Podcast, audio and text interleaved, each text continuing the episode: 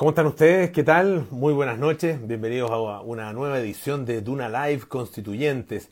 Hoy día vamos a continuar nuestras conversaciones con los candidatos a la Convención Constitucional y, en esta oportunidad tenemos invitada a una destacada periodista. Ella ha, trabajado en muchísimos medios distintos. La conocemos sobre todo por su trabajo en el mundo de los espectáculos, en, eh, en radio, en televisión, en, distintos tipos de programas y últimamente la verdad que ha estado muy ligada a otros ámbitos, ¿ah? especialmente el ámbito de, los, temas de género, ¿ah? a través de distintas iniciativas que ella, de las cuales ella ya nos va a contar en algunos minutos más. Vamos a estar conversando con Lucía López, que es eh, candidata por el Distrito 10, que como ustedes saben considera las comunas de Santiago, Ñuñoa, Macul, La Granja, Providencia y San Joaquín.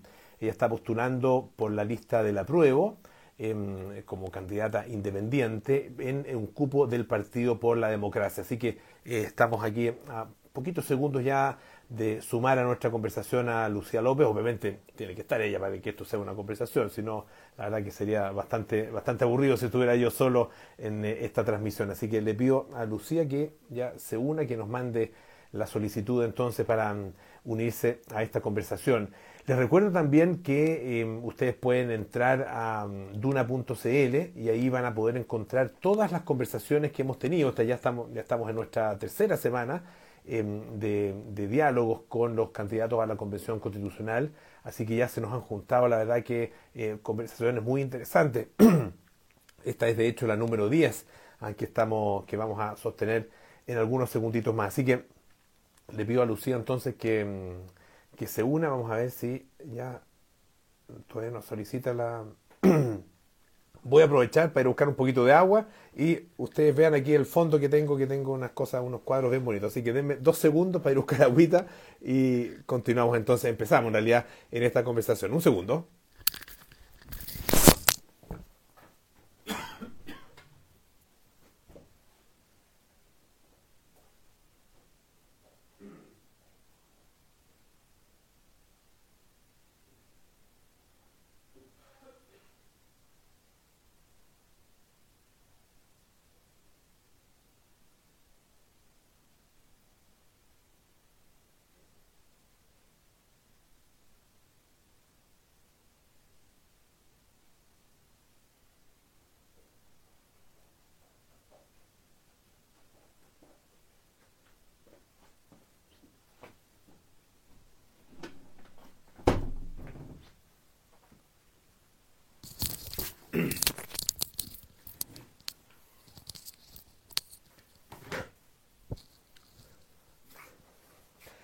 Ok, disculpen, ¿eh? tuve ahí una emergencia con necesidad de agua. Un segundito a ver si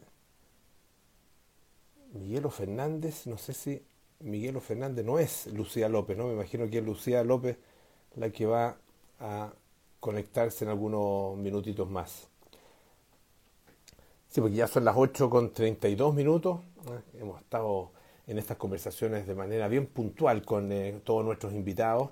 Em, y no tengo la lista acá eh, completa, pero hemos estado con, la verdad que candidatos súper interesantes, hemos tenido conversaciones, eh, bueno, ayer con Diego Mardones, eh, que es em, un astrónomo, ah, está postulando por el Distrito 11, em, muy interesante la verdad que la conversación que tuvimos con él, hemos estado con constitucionalistas, como Patricio Zapata, por ejemplo, como Constanza V, eh, con eh, abogados, con eh, gente de otros ámbitos muy, muy diferentes.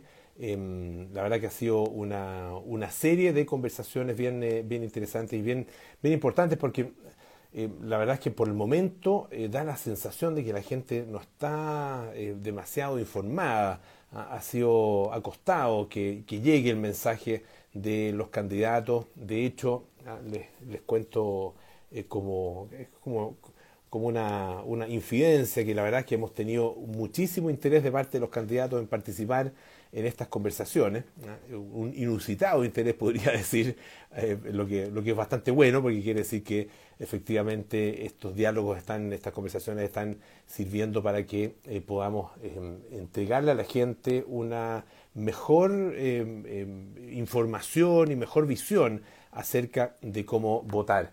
Ah, voy a... Mm, deme un segundo, voy a tratar de, de apurar la, la cosa para ver si... ¿Qué pasa con Lucía? Un segundito y vamos a...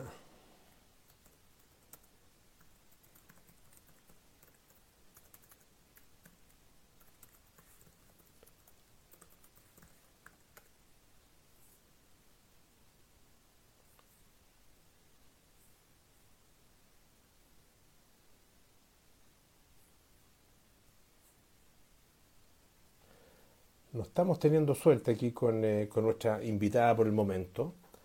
Mm, algo, algo le debe estar pasando con la, con la conexión. Bueno, en algún minuto esto tenía que pasar. Ah, hasta el momento habíamos tenido harta, harta suerte, pero ah, parece que esta va a ser la oportunidad en que vamos a tener ahí una cierta dificultad para poder, eh, para poder conectarnos. Bueno, alta gente que ya está, que ya está entrando, les pido que tengan un poquito de paciencia. Em, ya vamos a. Vamos a. Ya estamos eh, conectándonos con ella para ver si algo pasó que. espero que no se le haya olvidado. Lo teníamos completamente confirmado, así que no, debe ser eso. Algo debe ser con, eh, con la conexión. Pero vamos a estar ya eh, conversando en, en poquitos segundos más. Así que les pido entonces un, un poco de paciencia.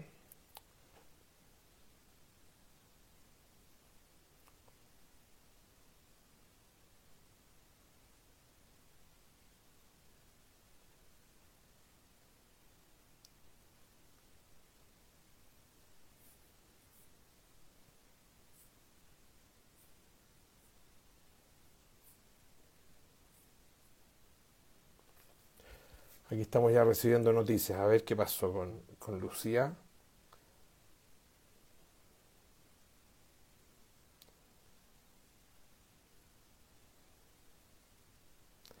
Dice que ha mandado como tres veces la solicitud, pero no me aparece. A ver si me la puede mandar de nuevo. Lucía, la solicitud, que no me aparece ninguna Lucía López para... Cuéntanos un chiste, me dicen. Manazo para contar chistes. Además, yo los chistes que me aprendí, sobre todo cuando que aprendí de chico y de joven, son todos políticamente incorrectos, así que ya no se, ya no se pueden contar esos chistes. ¿ah? Está bien, está bien que hayan desaparecido del panorama esos, esos chistes que la verdad que podían ofender a las personas, así que está bien. Em, así que no, no, cuéntanos, Felipe de Alfaro dice, cuéntanos tú un chiste, a ver, mándanos algo por, em, por escrito, a ver si, si lo puedo contar yo para para entretener a la gente mientras, mientras estamos aquí em, esperando entonces que Lucía me mande.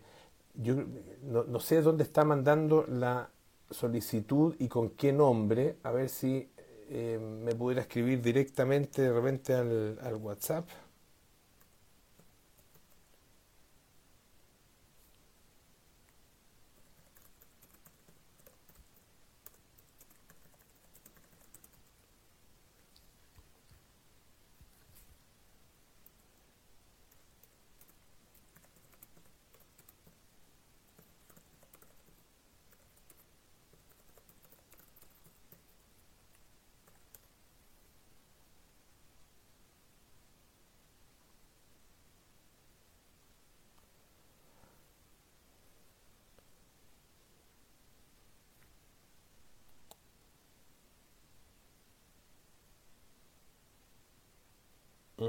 Será porque...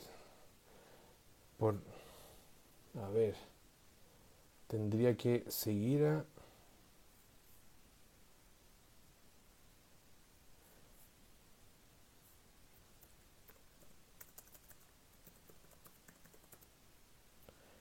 ¿A quién?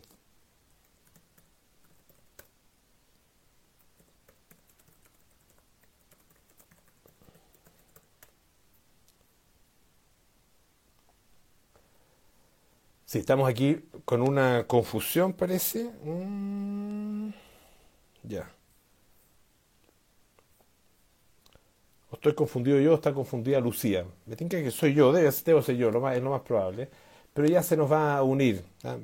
Mientras más la esperemos, mejor va a ser la conversación. Eso, eso, eso debiera ser. Esa, claro, no tiene que estar, no tiene, nos tiene que enviar la solicitud de, eh, unirse a la conversación a través de Radio Duna, arroba Radio Duna.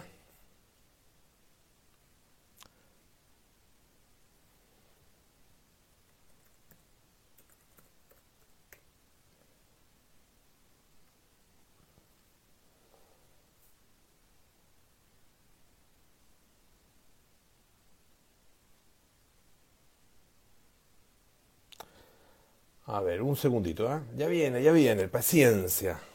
Paciencia, no la vamos a dar por perdida, Lucía López. Ahí está, Lucía López unió y ahora me va a mandar entonces la solicitud. Ahí ver solicitud.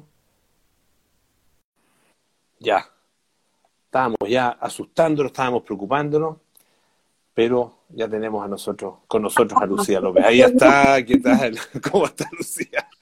Bien, tenía, había un malentendido, porque claro, yo pensaba que era por Radio Duna, pero luego me pareció que tú estabas transmitiendo por tu canal y dije, ah, es por el canal de Polo, y me fui a tu canal y en tu canal la gente te avisaba, te decía, pero Polo, si ya se unió, te está mandando invitación. Claro, que yo veo, yo veo solo lo que mandan a radio, arroba Radio Duna, pues estoy entrando Perfecto, por ahí. nos encontramos entonces. Pero ya estamos acá, eso es lo importante. Oye, ¿cómo ha estado Lucía? ¿Qué tal? Muy bien, no te puedes imaginar lo que significa hacer campaña. Es, es así, la televisión es algo eh, adrenalínico, eh, dramático, 24/7, las campañas son increíbles, de verdad es, es, salir completamente de la zona de confort del mundo de las comunicaciones en la que nosotros nos encontramos para llegar a la calle y conversar directamente con gente que es muy distinta, después mm. podemos hablar de qué cosas en común o intereses en común tienen, pero personas que pueden ser muy distintas con relatos muy distintos, eh, personas con un completo rechazo, por ejemplo, en la política, con mucha desconfianza a que mm. se puedan producir cambios, entonces es un trabajo bien eh, completo que hay que hacer, integral, desde, desde invitarlos a participar, que es lo más importante, desde eso, que es un trabajo psicológico, emocional, hasta todo lo que tiene que ver con la entrega de contenido. Oye, y, es una campaña que ha sido, que, la, la está haciendo como, eh, em, eh, visitando las casas, puerta a puerta. Mezclo cosas, no he estado en casas. Ya, lo que igual está complicado por el tema de la pandemia, po. Claro, y con, no, y olvídate lo que es tratar de hablar a salir un metro con mascarilla doble. Mascarilla, claro. sí, pues fácil no es. Eh, y a mí hay gente que me dice, por ejemplo, que está trabajando en otras campañas y me dice, ¿por qué no andas mejor con una mascarilla transparente en la calle y la gente te reconoce al tiro? Y le digo, no, pues porque igual soy una comunicadora, divulgadora científica también a la que le importa transmitir lo importante que es cuidarlo, entonces tengo que andar con mascarilla, no, de verdad, no puedo andar así con una mascarilla de plástico. Pero lo que esto es una mezcla de trabajo a través de redes sociales, por supuesto, donde también me puedo, puedo por mi experiencia en los medios, hacer un poco esto mismo que estamos haciendo ahora, lo podemos hacer eh, a través de todo espacio y por supuesto el territorio lo he abordado desde estar en los metros y las plazas. Me gusta mucho estar en las plazas porque ahí hay más tiempo para conversar y de alguna manera es un espacio al aire libre que nos permite también evitar eh, algún tipo de contagio o riesgo. Entonces es bonito conversar, pero ha estado harto en la calle, es una campaña corta, sí, me hubiera gustado que esta campaña durara seis meses para lograr efectivamente cubrir un territorio tan amplio como es el de el del distrito 10, ¿no es cierto? Que es gigante. Sí, pues es enorme es enorme. Oye, y, y, cuando te presentas ante los, ante los eventuales votantes, ¿no es cierto? ¿Qué les dices? Soy, hola, soy Lucía López, soy candidata, ¿soy quién? La introducción es, hola, soy Lucía López, soy periodista y candidata constituyente por este distrito y quería entregarte esta información mía. Y ahí muestro mi información y digo, Vengo desde el año 2013 trabajando en campañas por una nueva constitución, con Marca Tu Voto, con Marca C. Me importa mucho que este proceso sea muy participativo, así que lo primero que te quiero decir es que puedes contar conmigo para resolver cualquier duda del proceso. Es más, aquí está mi mail, yo misma lo contesto, siéntete con confianza de escribirme.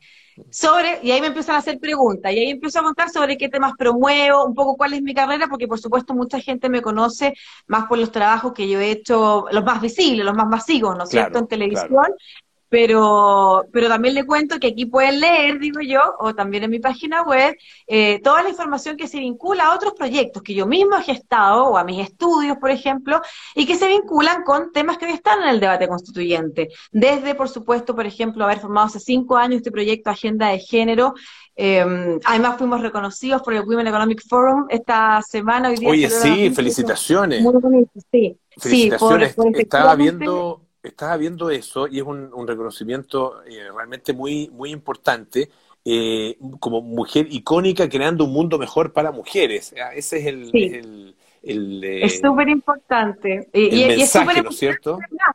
Claro, porque hay, hay otras mujeres premiadas que son bacanas, que son la razón por la que yo construí este proyecto Agenda de Género que ya lleva cinco años. Primero estudio en la radio de DN, ahora es un web show y también se emite a través de Radio Sats, que es donde estoy actualmente. Y es un proyecto eh, que vincula, por un lado, la denuncia eh, y la visibilización de, todas las brechas de género y de las violencias que sufren las mujeres, niñas y adolescentes, y por otro lado, la promoción de los liderazgos femeninos. Y en esa área está también la promoción de las mujeres que participan del mundo de los negocios y, por supuesto, eh, hablar, eh, convencer y persuadir de lo importante que es generar espacios para que más mujeres participen del mundo laboral. Y en ese contexto, entonces, que recibo este premio de esta organización que es mundial, que hizo su premiación en Chile, y, súper emocionada, pues. Así que como ese proyecto, que son temas que son hoy del debate constituyente, que es cómo avanzamos una democracia paritaria, a disminuir las desigualdades, por otro lado está, por ejemplo, me formé el año pasado como lideresa en la lucha contra el cambio climático en el programa del ex vicepresidente Al Gore, ex vicepresidente norteamericano, un líder también en temas de cambio climático, eh, soy divulgadora científica, eh, eh, estoy en magíster en comunicación pública, que precisamente trata de cómo en la esfera pública los ciudadanos y las ciudadanas se comunican de manera más ágil y eficiente con los tomadores de decisión y estos también tienen un vínculo abierto y, y, dentro de eso lo importante que va a ser, por ejemplo, que el proceso constituyente precisamente sea un proceso abierto y participativo para que tenga éxito.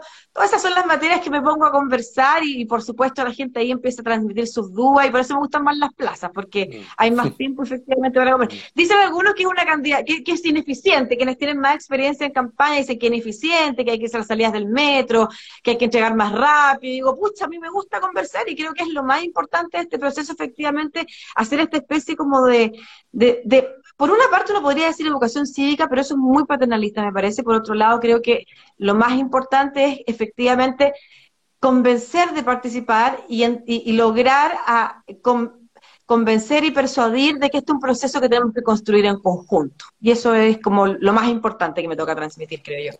Cuando, claro, tú, transmites cosas, pero también recibes, ¿no es cierto? Probablemente visiones de parte de la gente, eh, necesidades, eh, aspiraciones, esperanza. ¿Qué es lo que más te dice? ¿Qué, ¿Qué, es lo que más te plantea la gente en esas conversaciones? Sí, primero yo diría la, la gente en, distintos tipos de personas. Aquellos que de frente te dicen, no voto, no creo nada en la política, y digo, no se preocupe, voy a trabajar por usted igual. Precisamente para recuperar la confianza en la política, porque la gente tiene desconfianza en la política porque la política no le resuelve sus problemas cotidianos, sus problemas diarios, y, y, los problemas que presenta a través de trayectos de vía largo en los que esas personas se han visto desilusionadas y desafectadas. Por otro lado están las personas que, que quieren y te demuestran que tienen esperanzas de que esto funcione, que tienen muchos dolores, que, te, que, es como que por fin se encuentran con alguien que les escucha y, y les escucha aquellos dolores que más les afectan, como personas, como familia, como ciudadanos de un barrio, el avance del narcotráfico, yo te diría que ese es uno de los temas prioritarios. Eh, la seguridad, desde yo, mi comuna, o sea, mi distrito incluye las comunas de La Granja, Macul, Ñuñoa, Providencia, San Joaquín y Santiago. Comunas que pudieran parecer muy diversas, muy disímiles, pero que tienen cosas en común. Una de esas cosas es el miedo, la inseguridad eh, a la delincuencia y al narcotráfico. Se ha tomado, eh, eso de verdad las personas las tienen muy afectadas. Cosas que algunas no tienen resolución en la, en la misma constitución, probablemente, pero que sí nos permite pensar en en, prevención y en cómo construimos un mejor país y cómo construimos una constitución que mandata al Estado a estar más presente también, porque esto tiene que ver, eh, y la gente lo percibe así, con, con el abandono del Estado, con que no tienen a quién recurrir para muchas de sus problemáticas no tienen a quién recurrir. Y esa es la otra, eh, yo diría, eh, la otra materia o, la otra sensación que yo percibo que la gente tiene en común, desde Providencia hasta La Granja, desde Macula hasta Ñuñoa, y es la sensación de vulnerabilidad, de que tu proyecto de vida en cualquier momento se cae porque tienes un accidente vital como puede ser. Eh, la enfermedad de algún ser querido grave o la tuya propia, em, la pérdida del trabajo, y sientes que tu proyecto entero se desmorona porque lo más básico no lo tienes asegurado. Yo creo que eso es el cambio más importante que tenemos que hacer, que es precisamente avanzar a un Estado que garantice derechos sociales que para la ciudadanía en esta y en otras latitudes del mundo son fundamentales. El derecho a una educación de calidad, a una salud de calidad, a vivienda, a trabajo digno y a seguridad social, las pensiones. Yo te diría que esas son las preocupaciones fundamentales que, que cruza la ciudadanía. Ahora, eh, ¿cómo, ¿cómo, te ves tú em, con tu experiencia, con tu formación? Eh, trabajando en, en, la Convención Constitucional.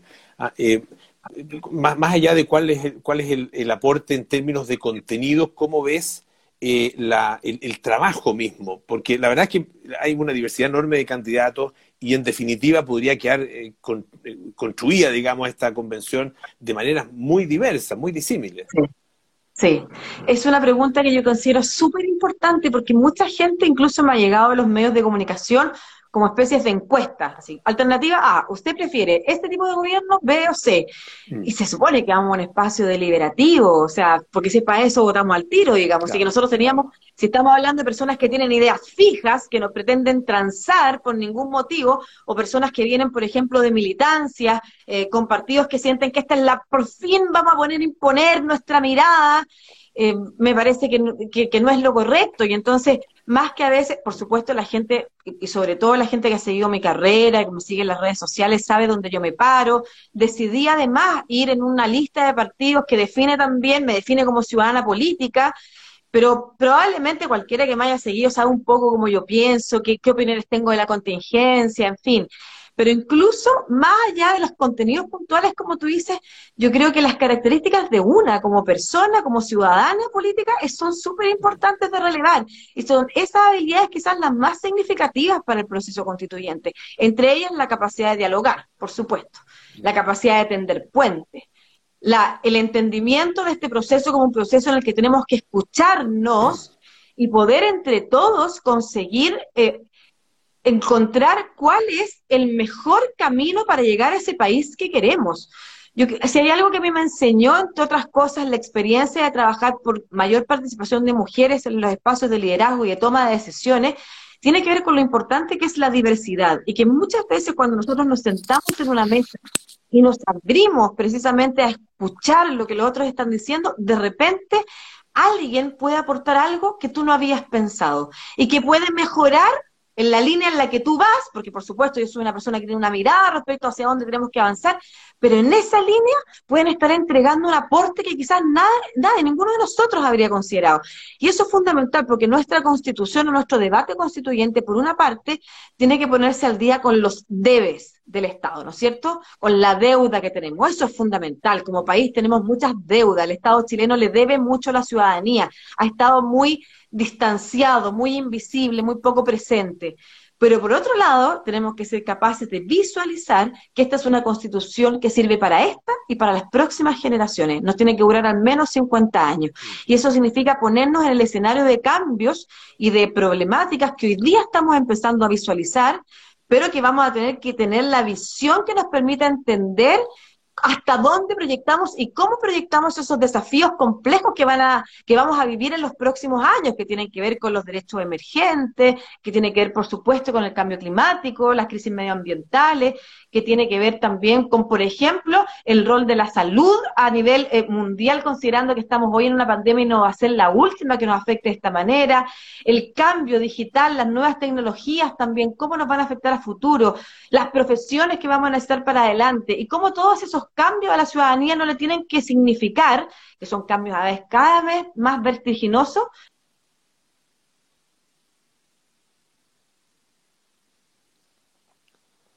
Ups, estamos ahí con un problemilla con eh, Lucía. No sé si es Lucía, si soy yo.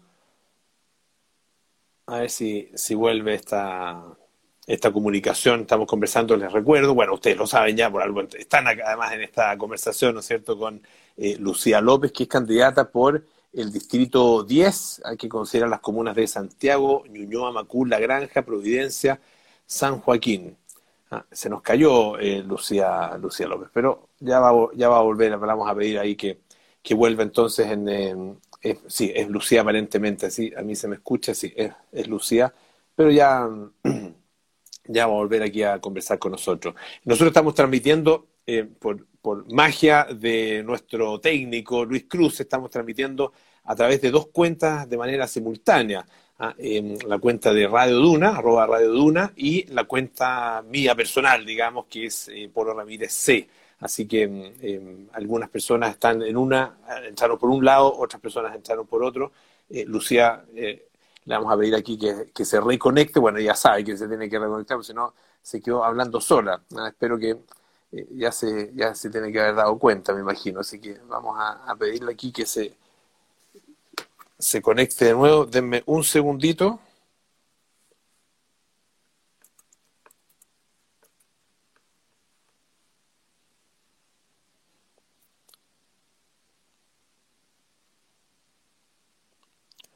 No, parece que es problema de señal de Lucía, pero ya se va, se va a conectar, así que dennos un segundo para continuar con esta conversación.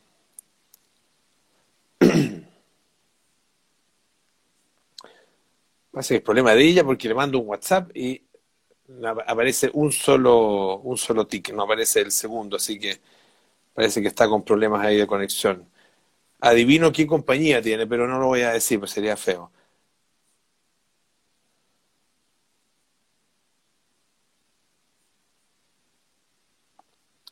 vamos a dar unos minutitos entonces para que, para que se reconecte Lucía López. Iba bien la cosa hasta ahora, íbamos bien.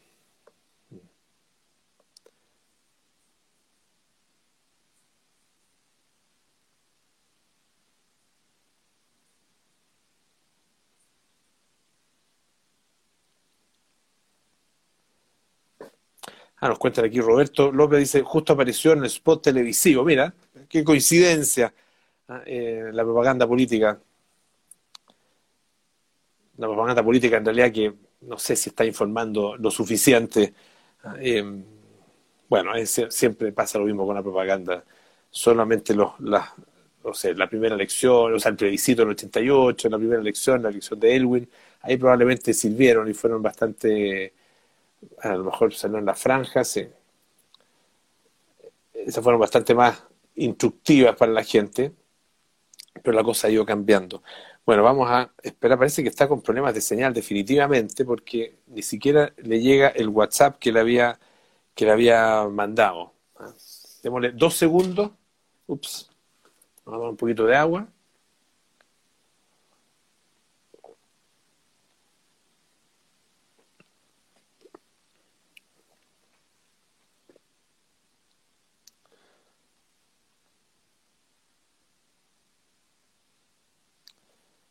Está acá en, la conversación también eh, Duilio de la Peira, así que le mandamos un otro candidato, le mandamos un abrazo muy grande a Duilio, una persona que le tengo mucha admiración y mucho cariño.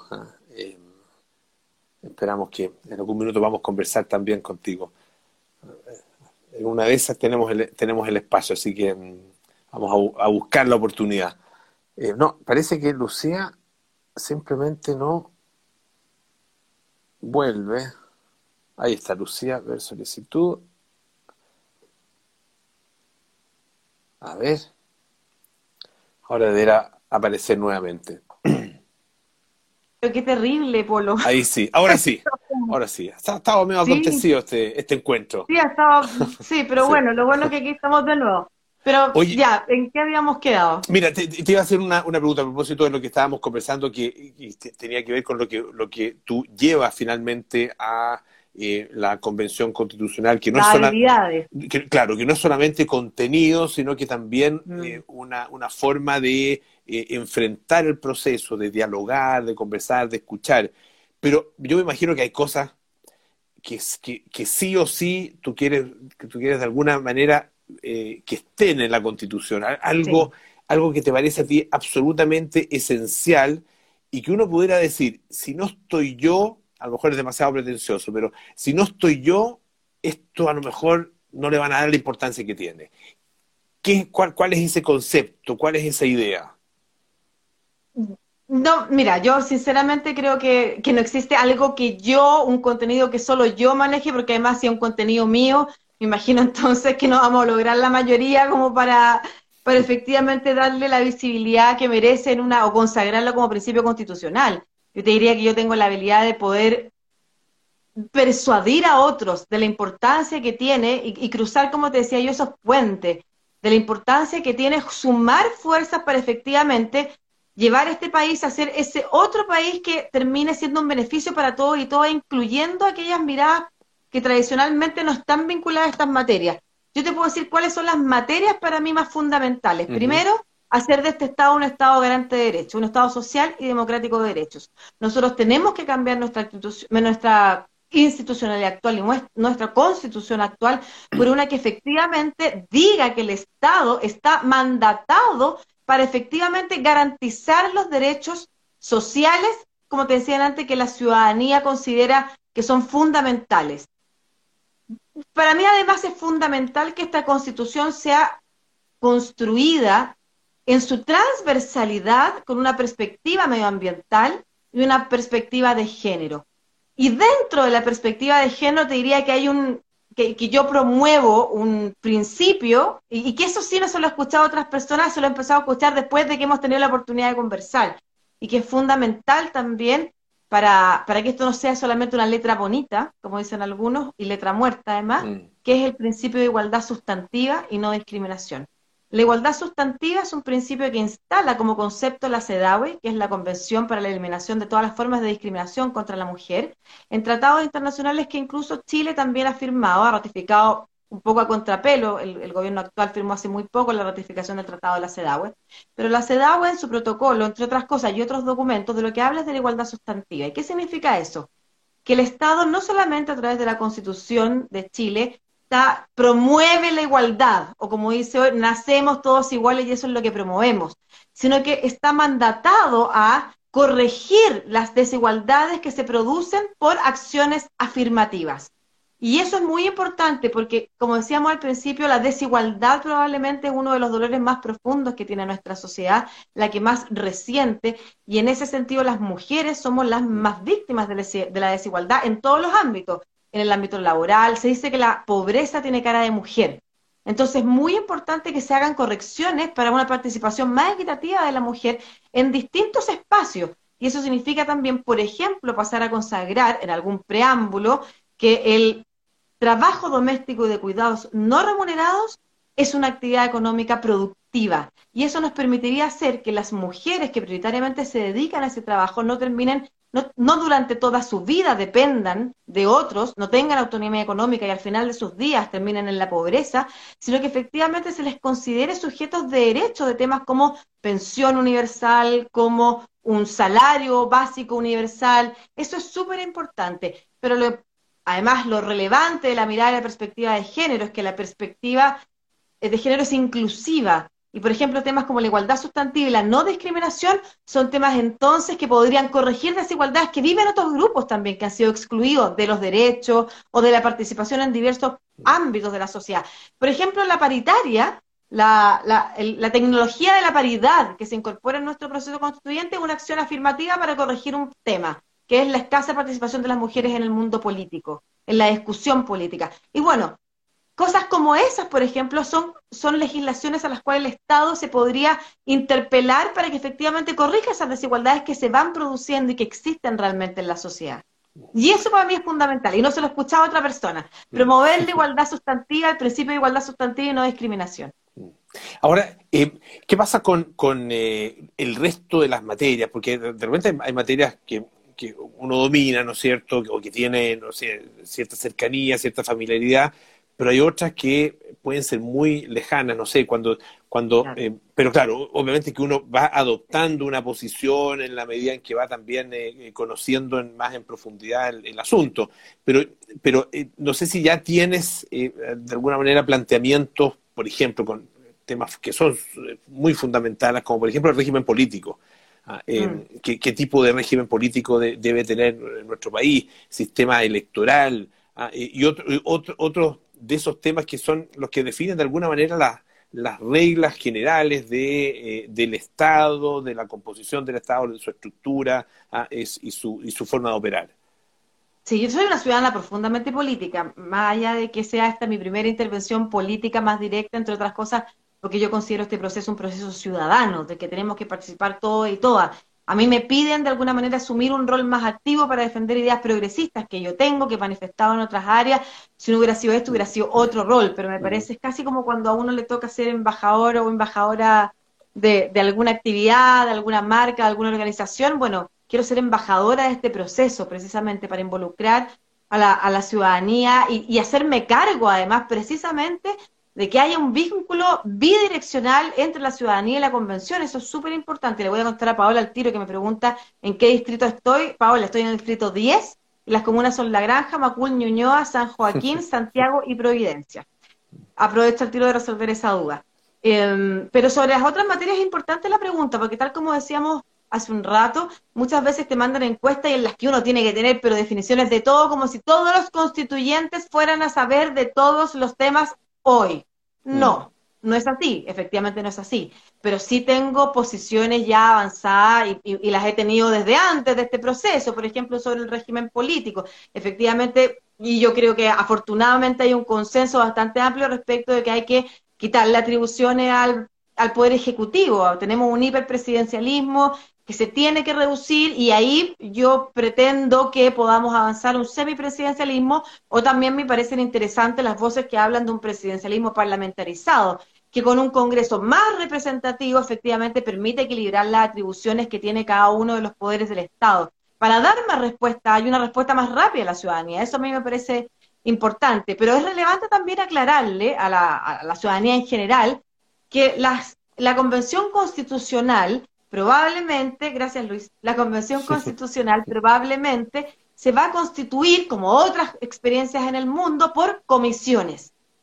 Y cada comisión va entonces a resolver esas áreas y probablemente las personas con mayor expertise en esas áreas participen en esas comisiones. Entonces, eh, para quienes me preguntan si efectivamente no debieran haber solo, por ejemplo, abogados o abogadas constitucionalistas dentro de la, mm. dentro de la convención, no, y si te preocupa efectivamente la bajada que esto va a tener, los principios, las discusiones que tengamos van a tener dentro de la Constitución, va a haber una mesa técnica o legislativa a cargo precisamente de darle esa bajada a las discusiones que nosotros tengamos. Pero es bien importante aclarar que, que nosotros vamos a ser representantes primero, que la ciudadanía tiene que sí poder participar incidentemente, no solamente a través de quienes estemos en la Convención Constitucional, tiene que poder estar presente, observar las sesiones, tiene que, al igual que como se discuten las leyes, tener la oportunidad de que la sociedad civil, el mundo académico, participe también de las discusiones y de los debates. Eso es súper relevante también. Y por supuesto, cada uno de nosotros, constituyentes, vamos a tener también un grupo de asesores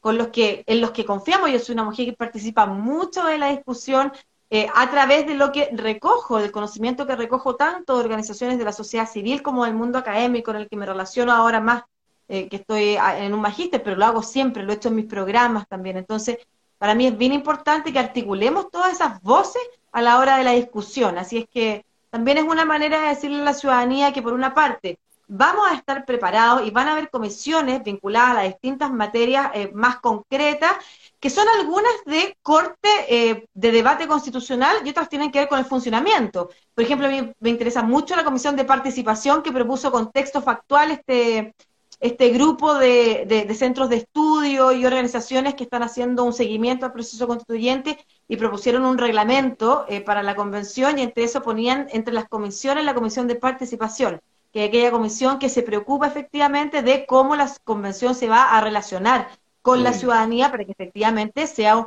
de este proceso emerjan dos cosas que a mí me parecen fundamentales, Polo, porque por una parte la pega es efectivamente hacer una constitución, Pero esta constitución primero tiene que ser representativa de la sociedad. Al final tenemos un proceso en el que la ciudadanía va a votar si la aprueba o la rechaza. Y ojalá efectivamente esta nueva constitución represente a la mayoría de la ciudadanía.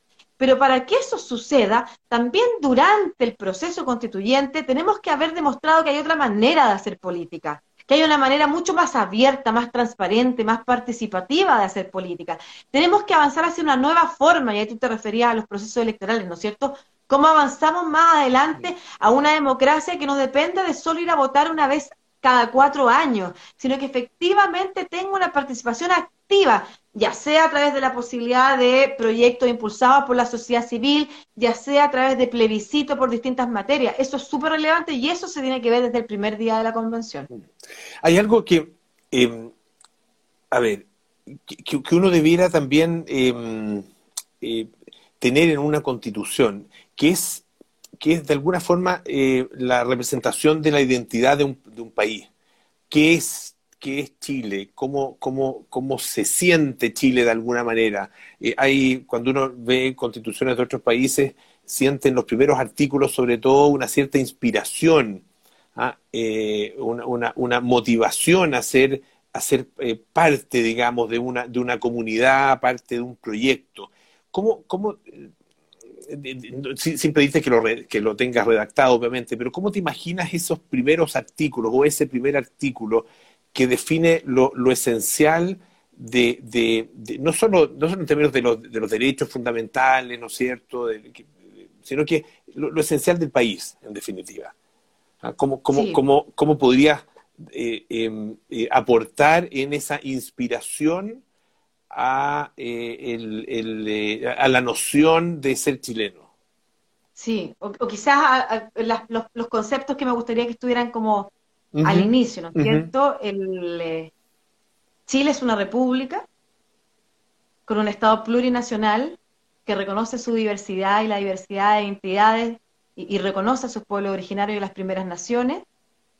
Es un Estado social y democrático de derecho eh, preocupado o que garantizará aquellos derechos fundamentales si tuviéramos que rendirle algún tributo, digamos, a la revuelta social o a la movilización social eh, que nos tiene en este proceso, podríamos decir también que garantizará aquellos derechos fundamentales para una vida digna, para que la sociedad y el pueblo chileno los que considera como una vida digna, que promoverá el desarrollo o se preocupará a través de un desarrollo sostenible también de promover y de dar espacios para que las personas desarrollen sus propios proyectos de vida con libertad y autonomía bajo un Estado que promueva el bien común. Yo diría que eh, esas son como las ideas generales que me parecen más relevantes que debieran estar presentes en esos primeros articulados de la Constitución. Cuando hablas de Estado plurinacional, ¿cómo lo, cómo lo puedes definir? ¿Cómo, en, mm. qué, ¿En qué se transforma eso? Ah, porque uno puede imaginarse muchas cosas, ¿no es cierto? Puede ser simplemente una declaración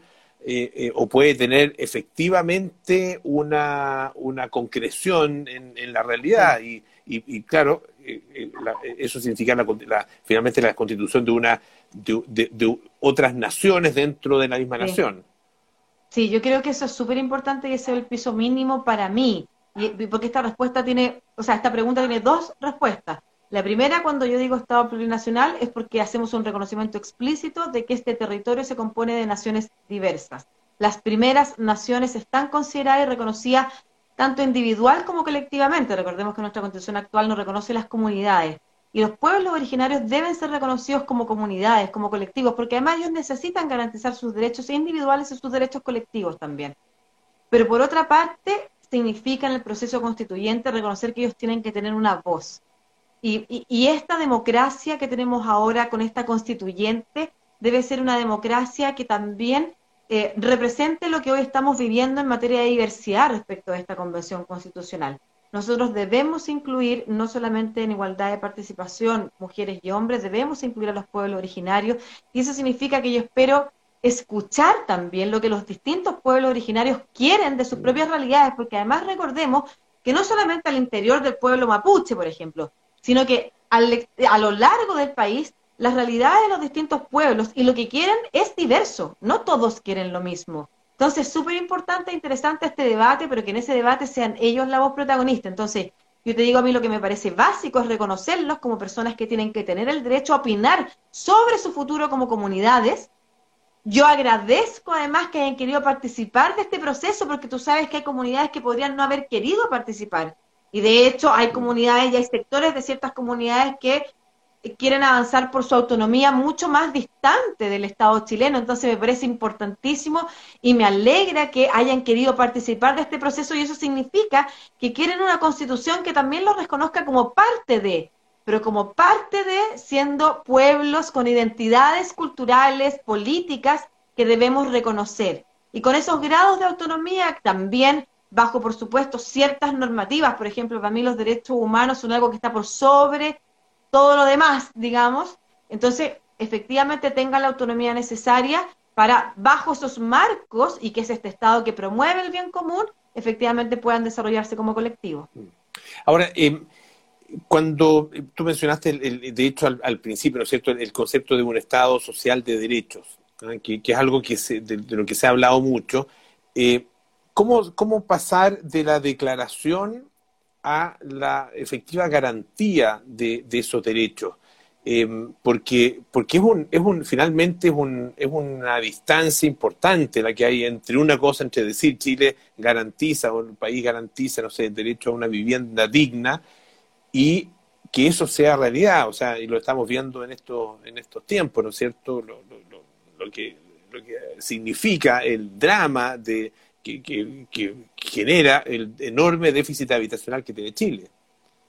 Sí, social y democrático de derecho. Eh, y ahí estamos hablando de un Estado muy distinto al que tenemos hoy. Entonces hay caminos que van a ser más largos, pero que nos van a llevar en una dirección. Y hay otros que pueden ser más rápidos de implementar. Yo creo que efectivamente volver a recuperar el tipo de educación que teníamos sea hace medio siglo atrás, va a ser mucho más difícil. Em, pero tenemos que avanzar efectivamente a una educación gratuita, universal, de calidad para toda la ciudadanía y que eso no signifique solamente que eh, tendremos una educación de calidad, por supuesto que por regla fiscal iremos definiendo luego cuáles son los estándares que se van cumpliendo y las metas que se va poniendo el Estado para ir mejorando lo que entendemos como como calidad, ¿no es cierto?, pero con ciertos pisos mínimos. Em, pero por otro lado hay cosas vinculadas a la salud, por ejemplo, o a la seguridad social, que sí son cambios que hoy podemos ver. Porque hoy en día estamos conversando ya, por ejemplo, de una pensión básica universal. Y eso significa avanzar efectivamente en que el Estado puede tener un sistema de seguridad social o de pensiones mixto, pero con un pilar robusto, social, que efectivamente garantice una línea, va por sobre la línea de la pobreza, además, una línea de pensión que permita a las personas, a todas las personas de este país, a todos los habitantes de este territorio, eh, vivir con una seguridad respecto de que a la vejez va a llegar y no va a terminar en la pobreza. Por la salud, lo mismo, ya estamos hablando de, de, un seguro único nacional, se ha avanzado también en esa materia, pero yo creo que lo más relevante, creo que es lo que se va a tardar, más, es, aquello que nos permita avanzar en, en que no solamente tengamos ese estándar de calidad para todos igual que según regla fiscal vayamos definiendo, sino que además en nuestras salas de clase se encuentren familias de distintos niveles socioeconómicos, por ejemplo, que no haya un hospital para ricos y una, o una clínica para ricos y un hospital para pobres, que no haya ciertos colegios para ricos y ciertos colegios para pobres. Y ese camino probablemente nos va a costar avanzar más. Ayer estaba conversando con un investigador del COES, que es el Centro de Investigación o de Estudios respecto de conflictos sociales, em, y, y, una investigación que ellos hicieron reciente, el año pasado, respecto a la distancia que hay de cómo ve nuestra élite económica, la élite intelectual y la élite mm. política, eh, versus la ciudadanía chilena, la realidad del país. Y la élite es súper interesante ese estudio, sí. Y la élite económica es la que está más distanciada. Y mm. una de las cosas que conversábamos es cómo los padres de esa élite económica, probablemente el 50% de ellos estudió en colegios públicos. Sin embargo, el 100% de esa élite económica, de los hijos de esa élite económica, estudian en colegios privados. Y ese es un camino que tenemos que revertir. Que, no, que nos demoramos y entre medio una dictadura que además impuso un modelo que efectivamente permitió que avanzara más rápido la idea de municipalizar, privatizar estas cosas que son servicios básicos o, derechos básicos para esta sociedad y para otras sociedades también lo piensan así, incluso las desarrolladas, porque hay gente que te dice, ya, pero esos son países desarrollados, pero esos países desarrollados no esperaron ser desarrollados para tener una educación pública. Y es más, muchas de las acciones se tomaron o de las decisiones se tomaron tras la posguerra, cuando los países estaban en crisis económicas graves. Entonces, es importante decir que esa materia es una materia en la que tenemos que avanzar y que efectivamente yo creo que hay cambios que mediante sede legislativa sí se pueden empezar a implementar a partir de los principios que se garantizan en la nueva constitución. Y, es muy distinto porque nosotros tenemos, nosotros como sociedad hemos querido avanzar como, como entes reguladores de ciertos derechos de la ciudadanía. Bueno, uno de los más típicos del CERNAC, por ejemplo, cómo protegía supuestamente el CERNAC en su proyecto de ley inicial a los consumidores, ¿no es cierto? Pero chocan con nuestra constitución en el Tribunal Constitucional, porque el Tribunal Constitucional privilegia efectivamente las libertades que tiene el poder privado. Ya no vamos a tener ese Tribunal Constitucional, o vamos a tener ese Tribunal Constitucional, pero no vamos a tener esa constitución en la que chocan esos proyectos.